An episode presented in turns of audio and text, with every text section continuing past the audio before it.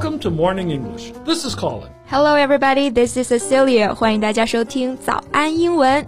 节目开始之前啊，先说一个小福利。每周三我们都会给粉丝免费送纸质版的英文原版书、英文原版杂志和早安周边。微信搜索“早安英文”，私信回复“抽奖”两个字，就可以参与我们的抽奖福利啦。很多奖品都是花钱都买不到的哦。Yeah, we have carefully picked out these materials. They are excellent for learning English. If you can finish one book, your English will surely be better. So go to the WeChat official account for the lottery right now. Good luck to all of you. Why are you so sleepy? Didn't you sleep last night? 睡了呀，睡了差不多五个小时吧。 Five hours? What did you do staying up so late? 哎，Colin，我跟你说啊，我发现了一个网站，简直是有毒啊！ 我本来就是点进去随便看看，结果根本停不下来，不知道怎么就到那个点了。Mm, oh, no. Well, that's not the kind of website I'm thinking of, is it? 啊，我看的这个叫 Reddit，你想的是哪个呀？Oh, yeah, yeah. Reddit. That's a, yeah. Okay. Uh, I browse through that a lot too. 啊，那太好了，这个网站上面好多奇人异事啊，可以聊三天三夜。那我们今天就来好好聊一聊。我们今天的所有内容都整理成了文字版的笔记，欢迎大家到微信搜索“早安英文”，私信回复“笔记”两个字来领取我们的文字版笔记。可能我们的听众还是有很多不知道 Reddit 这个网站的哈。那么 Reddit 它到底是什么呢？Well, to put it simply, Reddit is an enormous message board composed of millions of smaller message boards that cover any top that you can imagine. 真的是各种各样的话题啊，from TV shows, sports teams and movies to dogs, gifts and politics，只要你能想到的，几乎都能在这儿找到。 On these specialty boards, which are called subreddits, content rallies around the theme. For example, the subreddit about dogs will only feature content on that topic. Although sometimes you may reach something that you really wasn't expecting there, even if technically it is about dogs。 What? Well, what kind of expression is that? 就是我最近看了一个我真的不知道该作何表情的帖子啊， What is it? 想知道啊？ Yeah. 嗯，这样吧，我们来交换啊。我说一个我看到的惊世骇俗的，你也要说一个你看到的作为交换，怎么样 Uh, fair enough. You start first. Alright, to put a long story short, the original poster discovered his teenage son had sexually abused their family dog, Colby, a few months ago. 哎，我觉得我都有点说不出口啊。就是一个父亲几个月之前发现自己十五岁的儿子性侵了他们家的狗狗。 Okay, so this is the most uncomfortable thing I have ever heard. I feel dirty just for having heard this. Yeah, it honestly sickened me and broke my heart simultaneously to read that. 但是不能我一个人恶心啊，还是要齐文共赏一下的。 那我们表达恶心这种感受呢，大家可能知道用 sick 这个形容词，I feel sick。那某事使某人恶心、厌恶，我们就用 sicken 这个动词。So, what happened? Is the is the dog safe now? 嗯，a lot of things happened。这个发帖人呢，他带儿子去接受了心理咨询，但是后来呢，又抓到儿子再犯了，然后他就告诉了妻子这件事情，结果妻子拒绝相信，还指责他才是真正侵犯狗狗的那个人，所以他们最后离婚了。 Oh, that's so sad to hear. I feel really sorry for this guy. Not only did his family fall apart, but he was also wrongly accused of something he never did. Yeah, being a father must be really hard and awkward. 儿子出现这种心理问题啊，家庭也分崩离析了。那刚刚 Colin 用的这个 fall apart 这个短语呢，它就表示分裂或者说瓦解。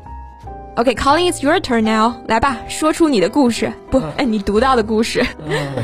Well, I, d- I- I don't think any story can beat the one you just told. but okay, here's here's one that I read recently. Uh, the poster dated a guy Joe for three months before he left her to go back to his ex Kim. Right after they broke up, she found out that she was pregnant. So it turns out Joe's girlfriend had fertility issues and would never be able to get pregnant. And he always wanted to be a father. Wait, wait, wait. I've heard this post. 是不是就这个发帖人的前男友的现女友没有生育能力，然后就开始参与并且控制当事人怀孕期间的生活，表现的好像是他自己要生孩子啊？这个发帖人是个代孕者一样。 Yeah, yeah, that one. Since the poster is having twins, Joe and Kim insisted she give them one of her babies. This is one of the scariest posts I've read in Reddit. I am actually terrified for her. Yeah, nothing about the poster's baby's father, and especially the father's girlfriend, comes across as normal or mentally healthy to me. 是的，正常人发现别人怀了自己男朋友的孩子，应该会生气，至少会惊恐吧。但是这个 Kim 她不仅完全没有啊，还在 Facebook 上面说自己即将用非传统的方式生孩子。 还举办了产前派对，而且都没有邀请真正怀孕的当事人啊。Right. The girlfriend is inserting herself into doctor's appointment and being overly involved with regards to the baby comes off as being really creepy. 嗯，creepy 这个词用来形容这对男女的行为就非常的准确啊。它表示诡异的、令人毛骨悚然的。他们这一系列的行为真的就是让人觉得就是居心不良，对不对？yeah, yeah. You know, I don't want to sound like a conspiracy theorist, but it's hard not to doubt that Joe and Kim set the girl up for that. You, you know what I mean? Yeah, totally. 因为 Kim 他只和当事人交往了三个月就回到了前女友身边，然后正在这个时候呢，当事人又怀孕了，就很难不去联想他们是不是故意设计要让当事人替他们怀孕生孩子的。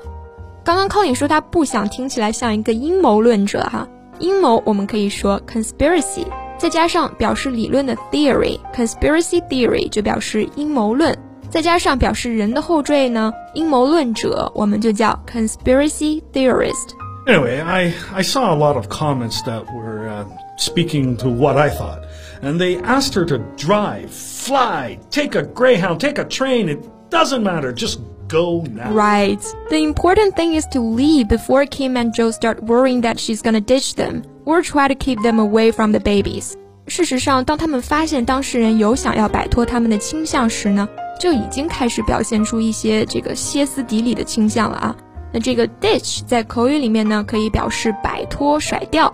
大家经常在形容恋人分手的时候说，哎，谁谁谁把谁谁谁甩了，也可以用这个动词。Yeah, because if Kim is as invested in her personal fantasy as she sounds. The instant that worry crystallizes, she may become violent. Mm, and imagine if, as it sounds like, Kim's lied to her family and friends and told them that the poster's surrogate, and she's trying to run off with the babies.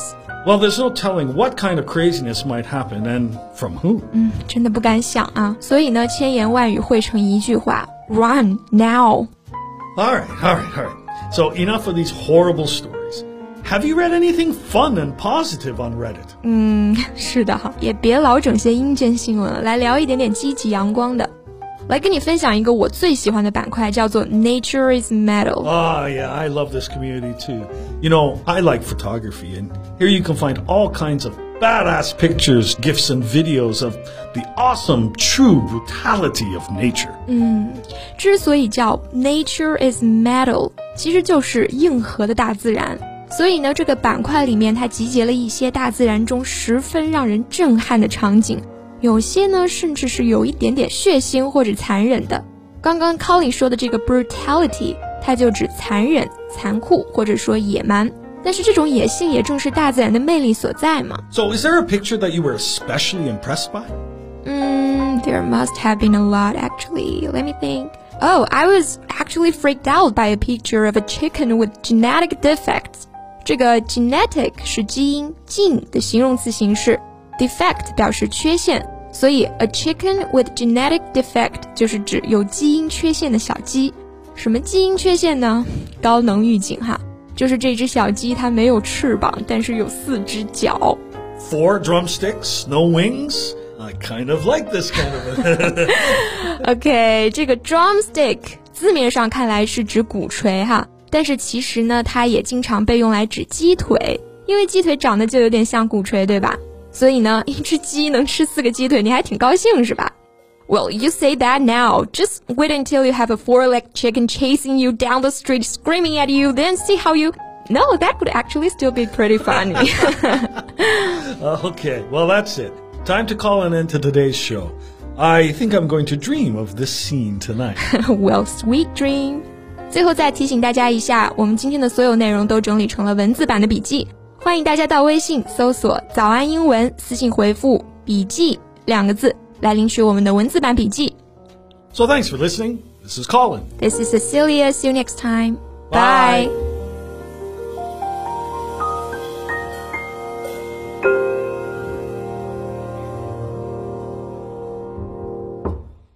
This podcast is from Morning English. 学口语就来早安英文。